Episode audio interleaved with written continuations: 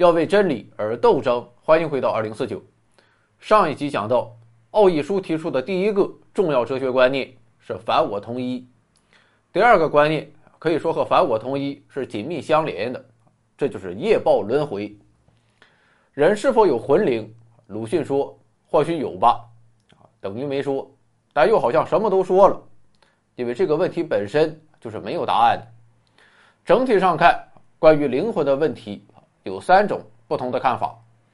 一种是唯物主义的，认为灵魂和肉体不可分割，人死如灯灭，灯灭就啥也没有了，肉体死了，灵魂也就散了。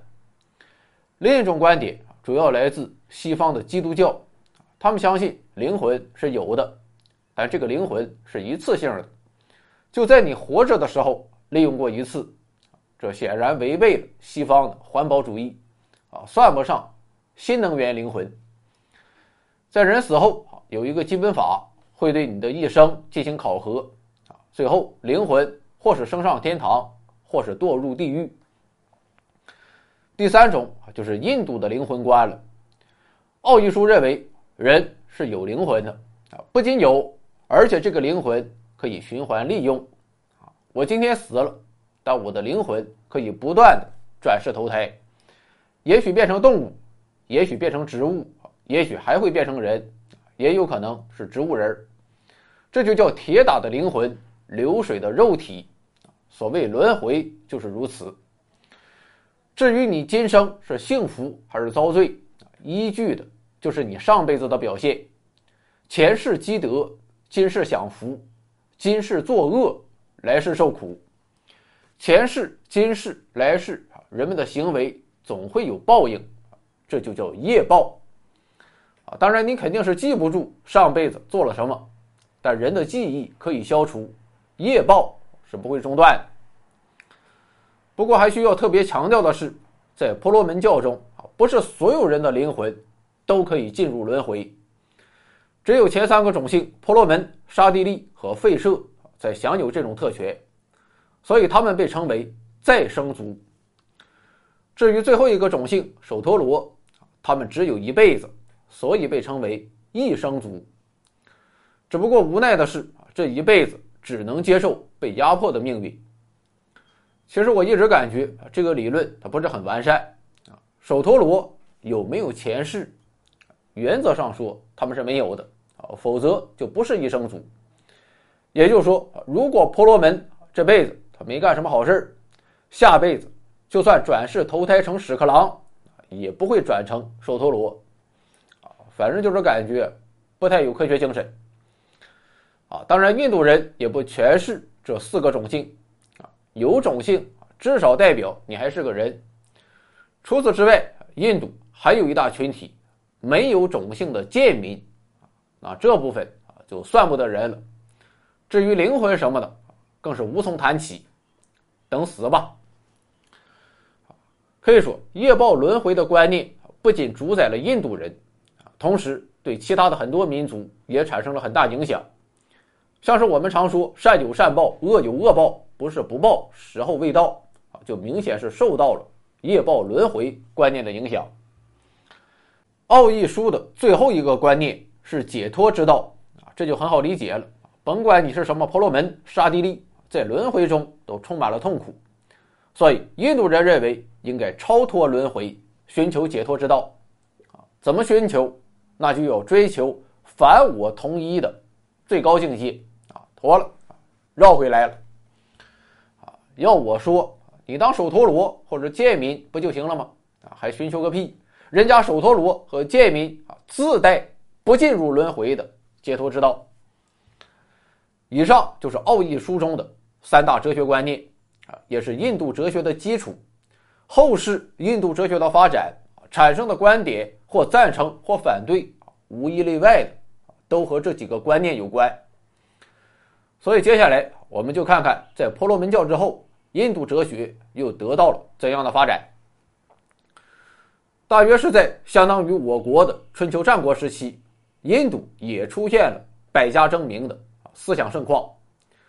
究其出现的原因就在于，婆罗门整的太不像话了。他们养尊处优，腐化堕落，道德败坏，于是就产生了印度版的宗教危机。当时反对婆罗门最激烈的是刹帝利这个阶层，因为刹帝利是贵族和武士，他们明明掌握着世俗权力，却到处都要比婆罗门低一头，岂有此理！婆罗门宁有种乎？当然，你让印度人搞革命啊，他们是不干的。要搞你婆罗门，咱也得用文的。于是，在婆罗门教的压制下，仍然有许多新的思想崭露头角。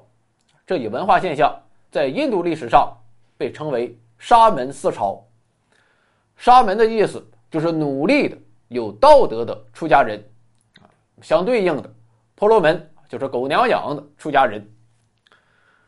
沙门思潮的代表啊，这个人你肯定熟悉，他本人。就是沙帝利阶层，而且是一个王子。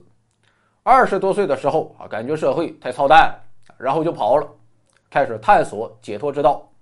最后经过十年的探索，在一棵大树下面获得了证悟，他就是乔达摩悉达多，后世称其为释迦牟尼。至于佛教在哪些方面站在了婆罗门教的对立面，佛教在当时的印度又为什么获得了大发展？你等我今天晚上啊进入贤者时间之后，临时参悟一下啊。如果悟了，明天我就给你唠十块钱的；如果没悟，爱咋咋地吧。除了佛教之外，沙门思潮的另一个代表是耆那教。耆那教的创始人名为大雄啊，他还有个同伴叫机器猫啊。当然这是我编的。大雄的意思是非常有智慧的。伟大的英雄，我们奶奶马上用呀！齐那教这个东西啊，倒是很超前。他认为宇宙不是神创的，而是永恒的，而且强调众生平等。所以齐那教徒不能当农民，只能经商，因为这个众生平等不只是人类，还有小花、小草、小动物。耆那教甚至还是女权主义的先锋。除了佛教和耆那教之外，当时的印度还有两个比较流行的哲学流派，啊，多多少少都比较鸡汤。一个被称为顺势派，啊，说人活着就是为了追求快乐，快乐就是一种感觉，而感觉是知识的来源。可见这个顺势派啊，有点类似于古希腊的伊壁鸠鲁派。另一个被称为生活派，啊，他们认为啊，不要他妈瞎折腾了。人的命运早就决定好了，在命运的锁链中，任何意志和努力都是徒劳的，啊，不要卷了，躺平吧。这一派有点类似于古希腊的犬儒主义。总之，以上所有这些都属于沙门思潮的范畴，他们在一定程度上扭转了婆罗门教的价值倾向。不过，尽管如此，在当时的印度，他们还是被称为非正统派。意思就是说啊，我们婆罗门教内部出现了问题啊，我们婆罗门自己还不知道吗？用得着你们在这里又这又那吗？你们这种行为典型的妄议婆罗门。我们婆罗门有着完善的自我纠错机制，用不着任何人指手画脚、说三道四。所以在婆罗门的压制下，非正统派的思潮啊，只能说是造成一点冲击啊，却无法从根本上。撼动婆罗门教的地位。至于婆罗门自己，他们也开启了自己的改革。和非正统派相对立的，就是所谓的正统派。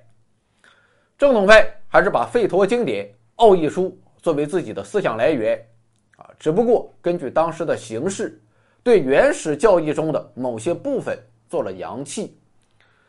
整体上看，啊，当时有所谓的正统六派。分别是数论、瑜伽论、圣论、正理论，还有弥曼差派和费檀多派。听起来啊，都他妈不是人话。我试着给你稍微解读一下。数论啊，听这个名字就知道，这一派对数字非常感兴趣，认为整个宇宙都和数有关，简直就是印度版的万物皆数啊。当然，他也要寻求解脱。至于怎么解脱，数论派认为。祭祀和祈祷屁用没有，那么没有用，你倒是给个解决办法啊！你看他给出的办法，说如果能达到反观自性、神我不相干涉的境界，就可以得到解脱啊！反正我是没看懂，我宁可忍受人世间的苦，也不想去忍受这种神神叨叨的苦。瑜伽派和数论派很相似，不同的是啊，数论派就就坐那里想，但瑜伽派则要身体力行，啊，希望用身心来求证宗教和哲学的真谛。怎么用身心？就是你现在练的瑜伽，啊，这一派我还是比较感兴趣的，特别是一些商场里面的健身房，我经常趴窗户看，看到别人练瑜伽，啊，我仿佛。也热血上涌。圣论啊，挺有意思。这一派比较关注物质的结构，相当于古印度的物理学。他们认为物质有一个最基本的组成部分，名叫极微，和德谟克利特的原子论异曲同工。真理论算是古印度的逻辑学，啊，印度人称其为因明，因指的是。推理的根据、理由、原因，明指的是显明知识和学问。正理派的推理体系还是非常严谨的啊，当然推理也不是他的最终目的。总之，不论他们研究的是什么，以及他有着怎样的世界观，圣论和正理论的最后目的也都是力求精神的解脱。所以，指望他发展出物理学或是逻辑学，那是不可能的。最后两个弥曼差派和费檀多派啊，都可以看作是进一步阐释费陀思想的宗教哲学。总之，这些内容非常庞杂，而且极为复杂。在我们看来，研究这个研究那个，就为了一个虚无缥缈的灵魂的解脱啊，实在是离离原上谱了。但几千年来，人家印度人就是这么过的，不论是正统派还是非正统派。他们基本的哲学和价值取向啊，就是获得人生的解脱，而这一点正是印度哲学区别于其他哲学的关键所在。那么，印度人他为什么就这么想解脱呢？直接去死不就行了吗？我想这和印度民族多灾多难的历史有着密切的联系。在远古时代，是雅利安人征服了达罗毗荼人，但雅利安人的统治。也没有万寿无疆。到了公元七世纪，伊斯兰教侵入印度，他们反对偶像崇拜，什么鸟翻天，都他妈给我滚蛋！于是他们摧毁了佛教和后来由婆罗门教衍生而来的印度教的庙宇，印度再遭毁灭性的打击。再后来啊，土耳其人、蒙古人、葡萄牙人、英国人啊，一个接一个入侵印度，几千年来。印度人就没有获得喘息的机会，正因为苦难无穷无尽，所以印度人考虑的重点不在国家，也不在历史，而是超越这些痛苦，追求人生的最终解脱。总结就是：做人难，做印度人难。